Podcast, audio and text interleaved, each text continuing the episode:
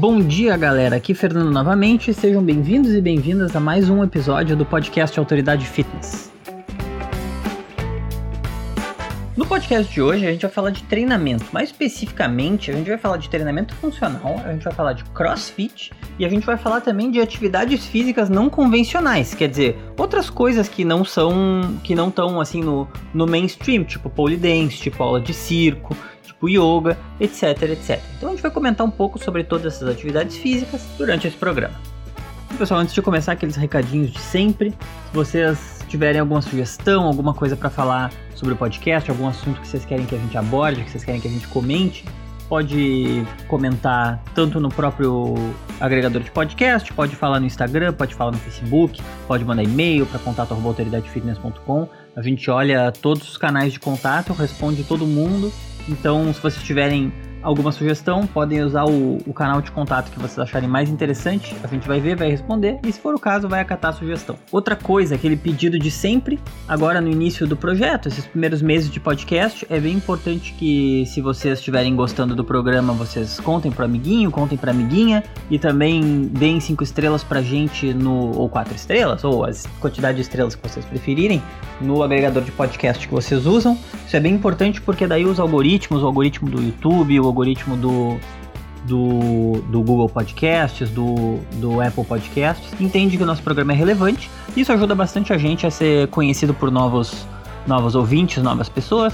Enfim, facilita bastante, não custa nada para vocês. Se vocês quiserem nos ajudar, essa também é uma maneira de nos ajudar. E mais um recado, a gente está com projetos novos no Espaço Autoridade Fitness. Tem um projeto da Autoridade Fitness que chama SOS Vida Nova, que são 90 dias focados em mudança de hábitos. Então tem treino, tem yoga, tem meditação, tem alimentação, mas assim, realmente um passo a passo focado na mudança de hábitos. E também um projeto novo de treinamentos com a Dominique Bertolucci, do Dona Fit. Então, se vocês se interessarem por qualquer uma dessas coisas, pode também escrever pra gente pra perguntar, ir lá na página para dar uma olhada, que os projetos estão bem legais, a gente tá bem feliz, tá bem orgulhoso do resultado. Então vamos começar falando sobre o treinamento funcional treinamento funcional, até, vamos dizer, 10 anos atrás, não era uma coisa que tivesse tão na moda assim, as pessoas não, não, não eram não era um termo corrente como hoje em dia é, todo mundo já ouviu falar disso funcional, todo mundo conhece alguém que faz funcional, que já fez funcional, que gosta de funcional, que não gosta de funcional. A primeira pergunta que a gente quer responder é o que, que, é um treinamento funcional? Quer dizer, o que, que, define um exercício como funcional ou não, ou o que, que define um treino como funcional ou não? E assim, o treinamento funcional é o tipo de treino que tu faz com o objetivo de preparar o corpo para os movimentos do dia a dia, quer dizer que tem uma função como objetivo final. Ele envolve uma série de exercícios que são focados na aplicação prática. E aí o treino funcional ele pode ser feito com a ajuda de pesos livres, não equipamentos, mas pesos livres, tipo halteres ou kettlebells ou coisas assim ou com aparelhos como barras fixas ou cordas ou elásticos, ou só com o peso do corpo. Só com o peso do corpo tem um nome especial que vocês já devem ter ouvido falar, que é calistenia. E aí talvez você esteja se perguntando assim, tudo bem, então por que, que treinar com peso do corpo ou treinar com peso livre prepara o corpo para os movimentos do dia a dia de uma forma que treinar com aparelho não prepara? Ou dá para fazer essa pergunta de outra maneira. Por que, que fazer agachamento segurando uma bola pesada ou segurar o corpo em quatro apoios vai ajudar a pessoa a trabalhar, ou a estudar, ou a sair com os amigos? Quer dizer, funcional para quê? E assim, lá no princípio, o treinamento funcional ele começou como uma maneira de fazer fisioterapia e reabilitação para movimentos básicos, como andar, sentar e empurrar. E por isso que eram utilizados exercícios que eram focados na mobilidade do corpo. E com o tempo essa abordagem ela foi ficando mais popular e ela foi ficando mais popular porque esse treinamento ele trabalha vários grupos musculares ao mesmo tempo de uma forma encadeada, o que é muito interessante, às vezes, dependendo do objetivo, mais interessante do que isolar o músculo para treinar só em um aparelho, vamos dizer, treinar só bíceps ou treinar só, enfim, qualquer outro músculo.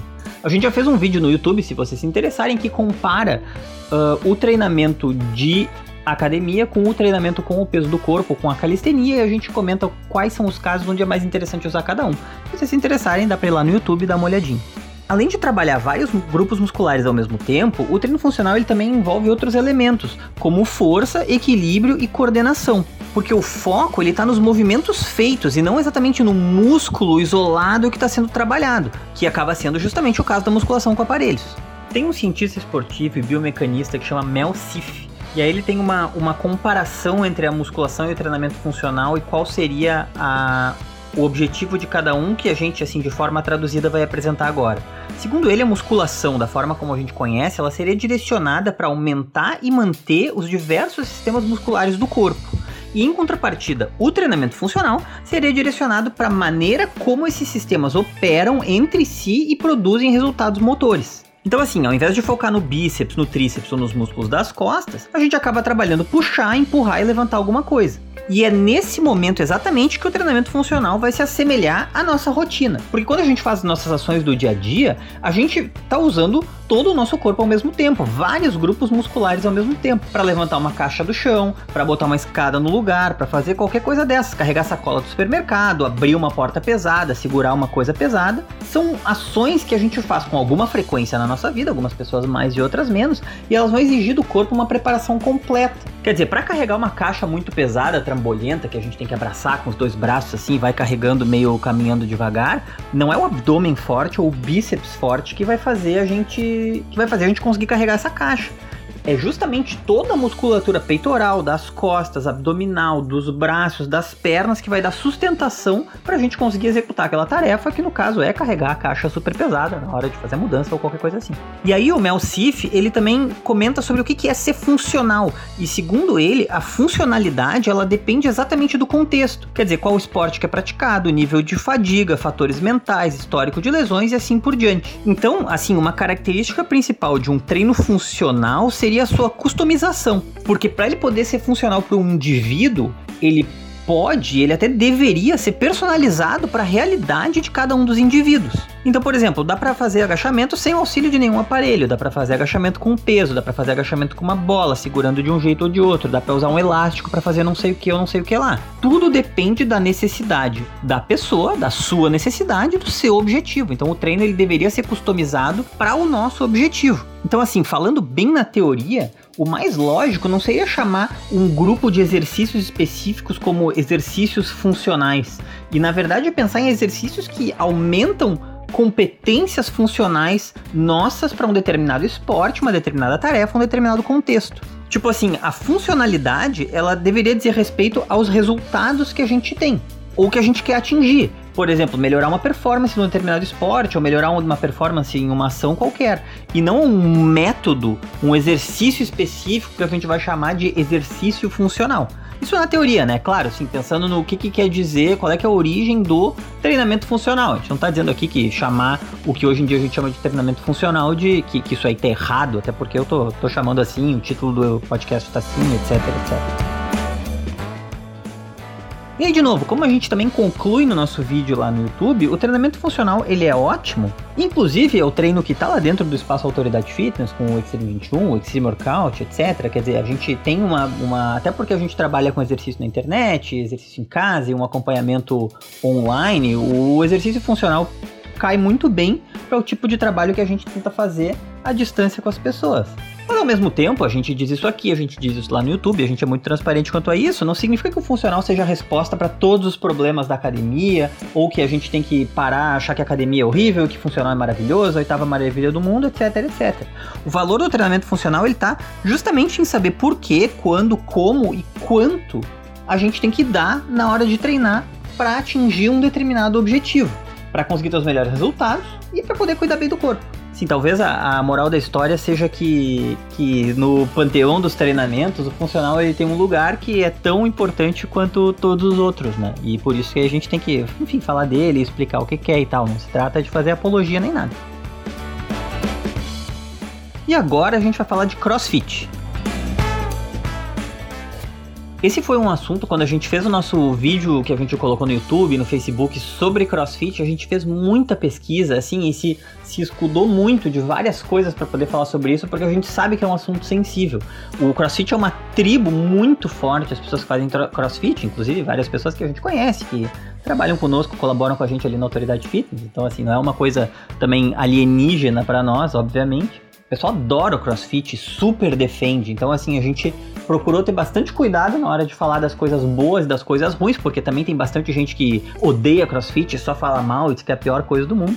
Então, assim, como a gente sabe que é um assunto polêmico, um assunto delicado, eu me lembro da época que a gente fez esse, esse vídeo, acho que deve fazer um ano mais ou menos, como a gente escreveu cada vírgula com todo o cuidado do mundo para não ser para não ser xingado na internet nem de, nem de uma coisa nem de outra. Agora a gente vai falar um pouco sobre CrossFit aqui, como o podcast também é uma audiência menor, a gente consegue falar das coisas com um pouco mais de, de detalhamento e aí tenho certeza que todo mundo vai entender a nossa mensagem também, acho que a gente não precisa ficar ficar se, se policiando tanto assim, já que a gente vai falar tanto coisas boas quanto coisas não tão boas assim e tentar apresentar os dois lados da moeda. Porque assim, o CrossFit, uh, ele é muitas vezes tido como, como sinônimo de exercícios intensos.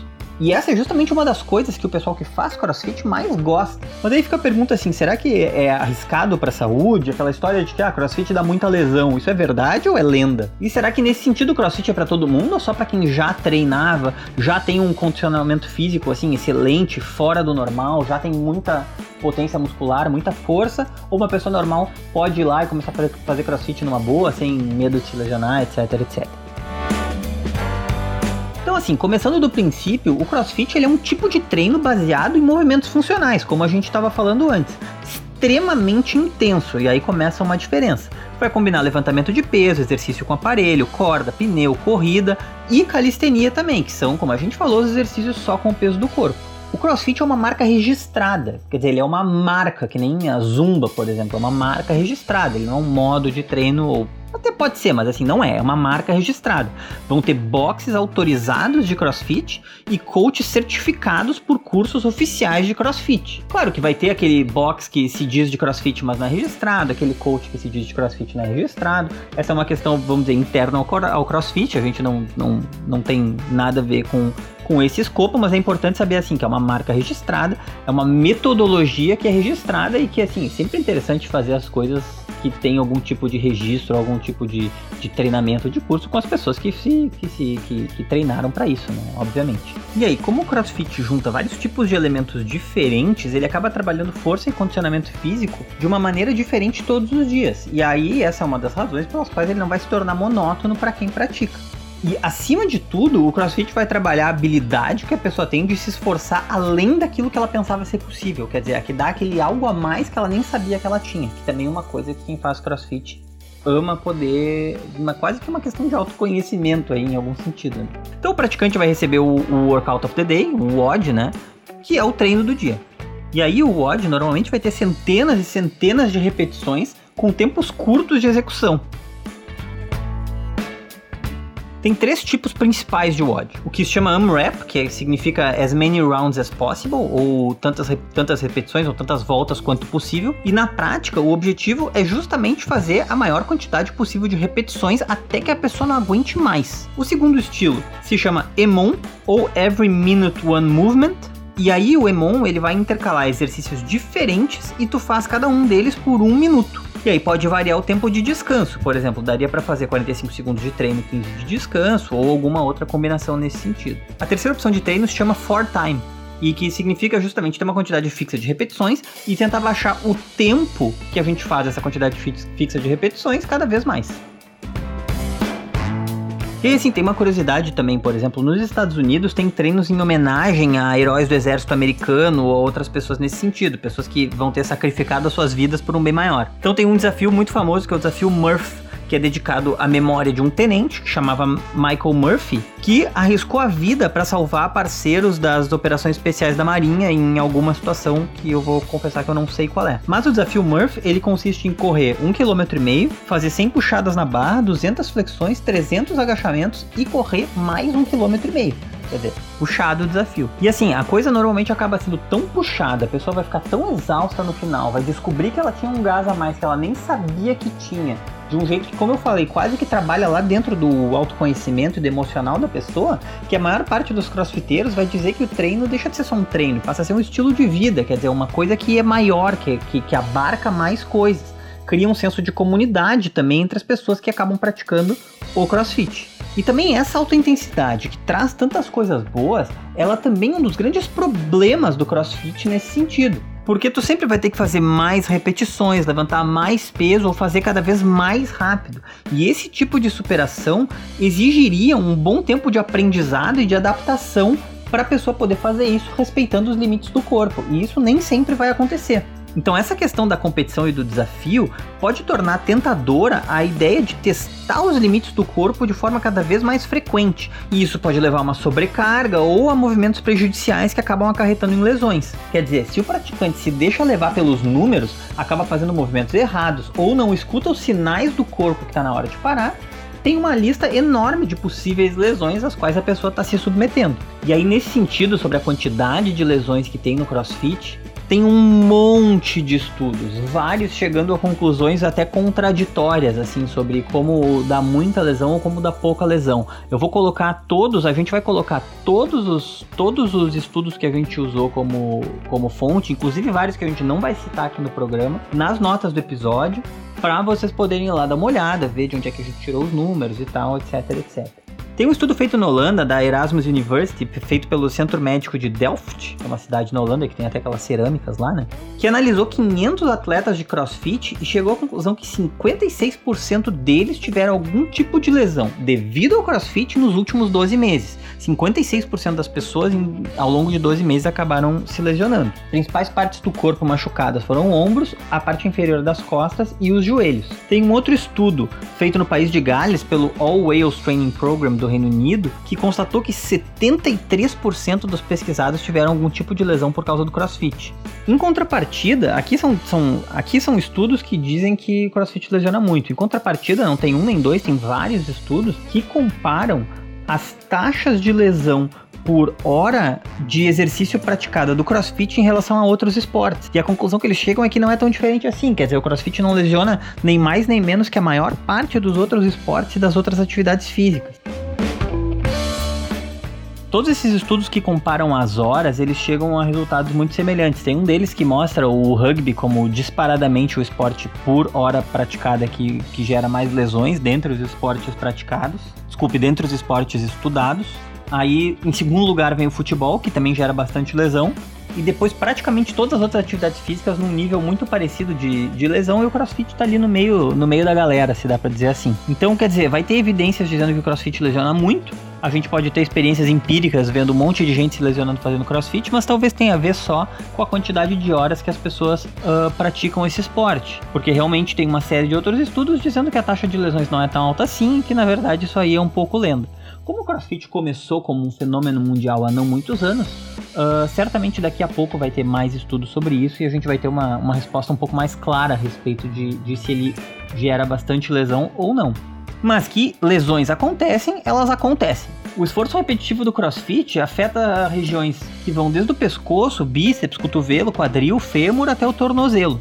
E essas lesões elas podem ir de uma simples dor nas costas ou aquele mau jeito ou torcicolo até uma coisa mais grave como romper um ligamento, quebrar um osso ou fazer uma tendinite, uma bursite, uma coisa assim. E aí então assim, bom, a gente falou de um monte de coisa boa, falou do lance das lesões que é uma coisa real e uma coisa não tão boa assim. E aí a pergunta é, fazer CrossFit é uma ideia boa? Não é? E qual é que é, qual é que é a conclusão disso? Se é que a gente pode tentar tirar uma conclusão a respeito disso? E aí, assim, é normal querer ser melhor, mais rápido, mais forte ou mais magro, porque o crossfit também pode ajudar a emagrecer e a fazer todo, atingir todos esses outros resultados. Se a pessoa conseguir respeitar os limites do próprio corpo, entender que tem uma progressão que deve ser respeitada, como qualquer atividade física. Então a pessoa que começa, ela não vai começar fazendo no mesmo ritmo do cara que está lá treinando ou da menina que está lá treinando há meses e meses ou talvez há anos e anos o CrossFit. Se a pessoa entender isso, e aí assim, esse é o ponto central, se a pessoa não deixar o corpo em segundo plano na hora de buscar uma superação, de buscar mais números e assim, sabe, de buscar essa coisa, quase que uma aprovação social nesse sentido, se, se a pessoa conseguir fazer esse equilíbrio, o CrossFit é uma baita opção. É uma baita opção de treinamento, é bacana de fazer, a galera que faz adora, cria um senso de comunidade, etc, etc, etc. Se a pessoa se deixa cair pelo canto da sereia do fazer 10 repetições a mais, diminuir o segundo e acaba se lesionando por isso, aí talvez não seja o melhor tipo de exercício para para ti, porque tem outros exercícios que assim não tem esse canto da sereia da superação que, que para algumas pessoas funciona muito bem, para outras pessoas acaba agindo como um, um sabotador, né? Porque, como a gente comentou, é bem isso. A maior parte das lesões do crossfit vai vir do foco, tá mais na superação per si do que no que o corpo pode ou não pode fazer. Essa é a grande chave do negócio e o resto, o resto é autoconhecimento e é fazer as coisas numa boa, o treino que a pessoa gosta de fazer.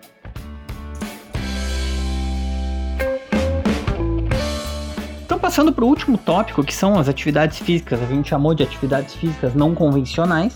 Porque assim, isso é, é, bem claro, né? Quando a gente pensa em exercício físico, a gente vai pensar musculação, vai pensar funcional, vai pensar corrida, futebol, tênis, alguma coisa desse, vamos dizer, desse espectro das coisas normais, entre aspas. Mas tem muitas outras modalidades de exercício físico, né? exercício físico é uma miríade de coisas que a gente pode fazer e essas outras coisas estão ganhando cada vez mais espaço na rotina das pessoas. Porque por mais que elas não sejam tão comuns assim, elas podem oferecer uma série de benefícios e podem até, inclusive, substituir esses exercícios que são mais populares para algumas pessoas que vão se interessar ou que vão ter, o, que vão ter os seus objetivos uh, supridos por esse outro tipo de atividade. A gente aqui separou quatro atividades físicas que a gente classificou como atividades físicas não convencionais, atividades físicas que fogem do comum. Óbvio que é importante dizer que né, existem muitas mais e que o mais importante é encontrar o exercício que vai manter, vai te manter, vai manter a pessoa em movimento, que não pareça uma obrigação, que seja um prazer de fazer. E primeiramente vamos falar de polidense. Polidense é uma coisa que também, assim, pelo menos na minha experiência pessoal, nos últimos três ou quatro anos explodiu, assim, conheci um monte de gente fazendo polidense, começou a fazer polidense da, da noite pro dia. E assim, tem muita gente que ainda acha que polidense é só aquela dança sensual que a gente vê em filme, vê em, enfim, em outros lugares. Mas, apesar de que a, é, essa dança, essa coisa no poste pode parecer simples e delicada para quem estiver assistindo, na verdade, não tem nada disso. Quer dizer, pode até ter, mas ela exige muita força e muita dedicação do praticante ou da praticante. Tem um estudo que foi feito por uma universidade da Polônia que chama Jerzy Kukuczka, que foi feito com 52 mulheres praticantes de polidense, que chegou à conclusão que a prática regular desse esporte ou dessa atividade pode contribuir para um aumento significativo na força e para a melhora da postura, que vai ser importante, obviamente, para todo o sistema músculo-esquelético e ela ainda pode aumentar o tônus muscular e desenvolver principalmente o abdômen, os braços e as pernas, além de aumentar a flexibilidade, o equilíbrio e a autoestima, quer dizer, uma atividade física super completa. Além disso, o polidense vai ter efeitos secundários, efeitos positivos secundários, porque acaba desenvolvendo maior consciência corporal sinestésica ou propriocepção, que é a capacidade de reconhecer e controlar a posição do corpo no espaço em relação aos objetos ao redor e às pessoas ao redor. Quer dizer, aquela pessoa que é super estabanada, que levanta e derruba tudo, que bate em tudo, é uma pessoa que tem uma consciência corporal sinestésica não tão desenvolvida assim. Então, na prática, a pessoa se torna ou pode se tornar menos desastrada, tropeçar menos, esbarrar menos nas coisas, etc, etc. Mas se a pessoa não gosta muito de dançar, porque o polidense também tem muito a ver com a coisa da dança, não tem muito, não tem muito a ver com a ideia de fazer uma acrobacia em torno da barra vertical, que acaba a barra monopoliza todas as atividades do polidense, né, por definição. Uma outra coisa que pode ser uma atividade física muito interessante e que também agora está começando a ficar muito mais falada e também na minha experiência pessoal conheço várias pessoas que assim nos últimos 3 ou 4 anos começaram a fazer é aula de circo. Tem cada vez mais lugares, cada vez mais até academias que vão oferecer aulas de atividades circenses, como por exemplo tecido acrobático ou trapézio.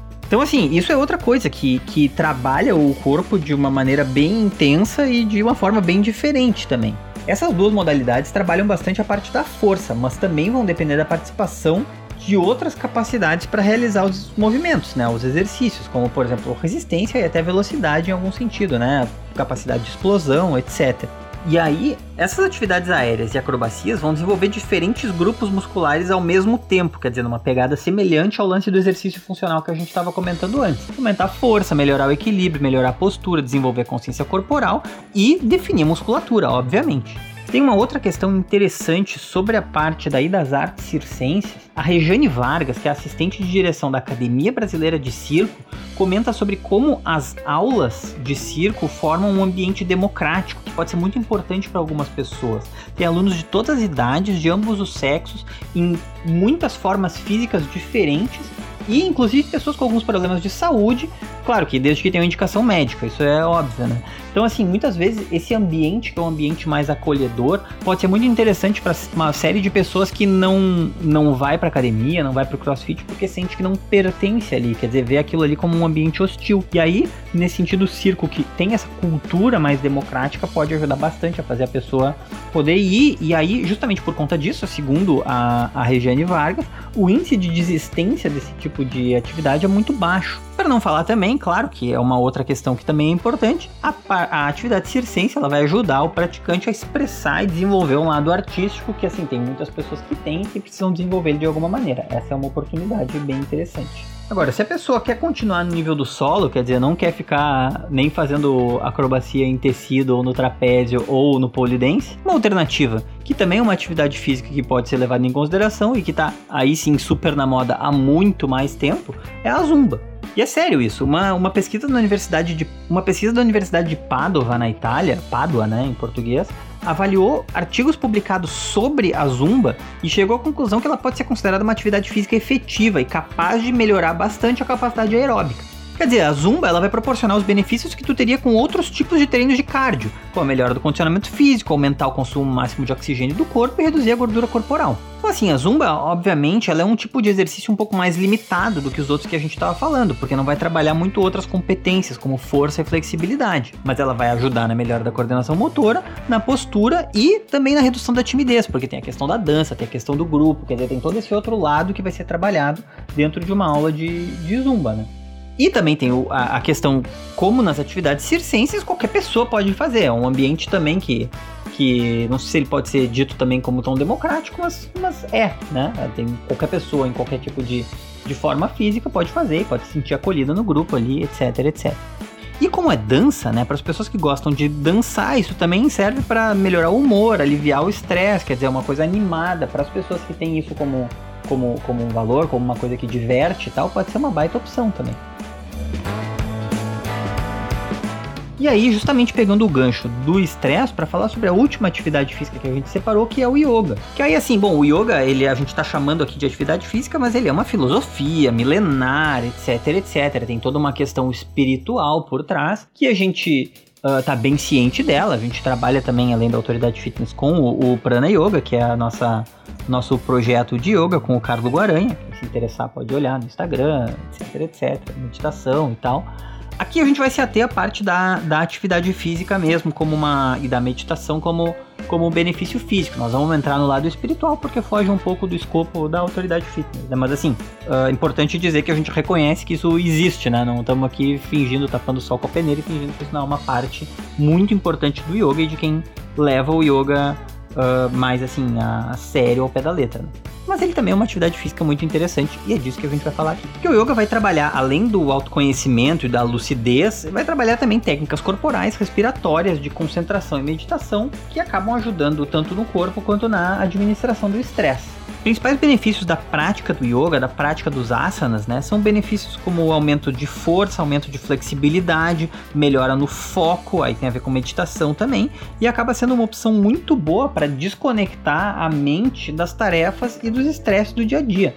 Então, assim, para pessoas que têm uma rotina muito atarefada, o yoga pode ser uma boa maneira de fazer o dois em um, né? De conseguir cuidar da saúde do corpo e cuidar também da saúde mental, dar um pouco de atenção para isso. Nos últimos anos, você começou a fazer muitas pesquisas quanto a pesquisas aí usando o método científico ocidental, etc, etc, quanto aos benefícios da prática do yoga e os benefícios da prática de meditação. E ainda tem muito para explorar sobre esses benefícios, os benefícios do yoga e a maneira como eles vão se relacionar com algumas doenças e algumas condições. O que a gente pode afirmar já é que a prática dos asanas, que são as técnicas corporais, ela está associada com a redução da frequência cardíaca em repouso, com a redução do índice glicêmico em Jesus. Opa, jejum, Fernando.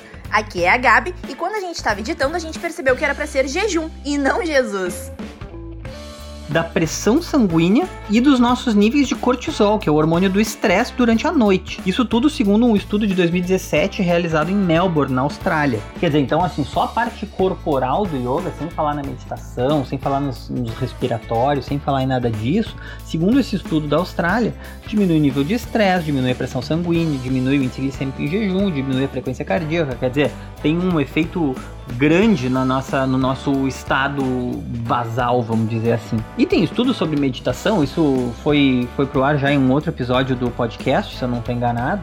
Uh, mas eu vou repetir aqui porque não custa nada. Tem, tem uma pesquisadora que chama Sara Lazar, que estuda só a prática de meditação há anos já, que estudou, por exemplo, que uma pessoa que não medita, que medita por oito semanas, já se nota um aumento na massa cinzenta dela em, uma, em pelo menos cinco ou seis áreas do cérebro diferentes. Quer dizer, então o meditar também assim, aumenta o volume, aumenta a, a quantidade de massa cinzenta do nosso cérebro. É uma coisa que também, assim, comprovadamente, cientificamente, uh, tra vai trazer uma série de benefícios.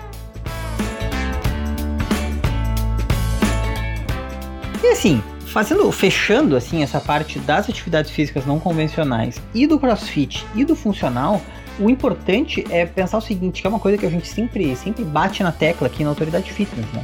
Muito mais fácil. O importante, é, o importante é fazer alguma coisa, o importante é fazer as coisas. E é muito mais fácil fazer alguma coisa e não desistir se a gente está fazendo aquilo que a gente gosta. No caso da atividade física é a mesma coisa. Não tem por que se matricular na academia se a pessoa não gosta de musculação. Não tem por que participar do grupo de corrida do trabalho se a pessoa não gosta de correr. Não tem por que ir pro funcional ou pro crossfit se a pessoa não se sente bem lá. Etc, etc, etc. Isso aí é a fórmula do fracasso. E tem infinitas maneiras de manter o corpo em movimento. Superar o sedentarismo, cuidar da saúde, fazer esse tipo de coisa. A gente aqui falou de algumas delas, né? Falou de seis delas, mas na verdade existem zilhões.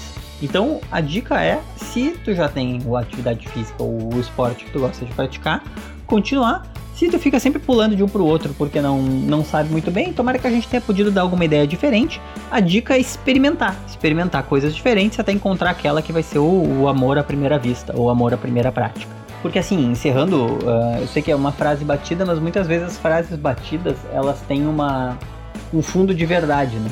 E aí a grande moral da história é que a gente tem que aprender a se concentrar na viagem e não só no destino final. Quer dizer, quando a gente encontra uma atividade que a gente gosta, praticar vai ser um prazer e não vai ser um sofrimento. E aí o objetivo, o resultado final, ele vai vir como uma consequência e não como aquela cereja do bolo lá no fim, depois de uma aprovação e de um monte de, de, de tristezas, né? Isso que é mais importante, porque a vida é uma só, né? Então, assim, aproveitar a viagem é aquilo que a gente tem que fazer.